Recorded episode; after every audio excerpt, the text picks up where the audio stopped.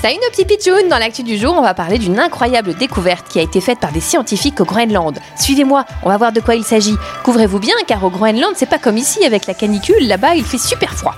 Vous le savez, ici au Groenland, la banquise fond à cause justement du réchauffement climatique. C'est un vrai problème pour les ours polaires. En effet, les ours se servent de ces morceaux de banquise qui flottent pour chasser les phoques. Plus de banquise, ça veut dire plus d'endroits où pêcher et donc plus rien à manger pour les ours polaires. Mais non, t'inquiète pas, on va se débrouiller. Mais ah tiens, tu es un ours polaire justement. Oui, oui, je suis un ours polaire. Mais comment tu vas faire l'été quand il n'y aura plus de banquise dans l'Arctique? T'en fais pas pour ça.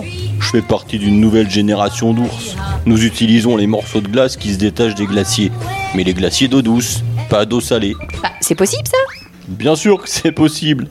Et même que grâce à cette technique, les scientifiques sont maintenant persuadés que notre espèce va survivre. Oh mais ça c'est une formidable découverte que vous êtes intelligents, vous les ours polaires. On s'adapte, c'est l'évolution. Bravo les ours et à demain les pitchouns pour une nouvelle actu du jour, bizarre, drôle, insolite.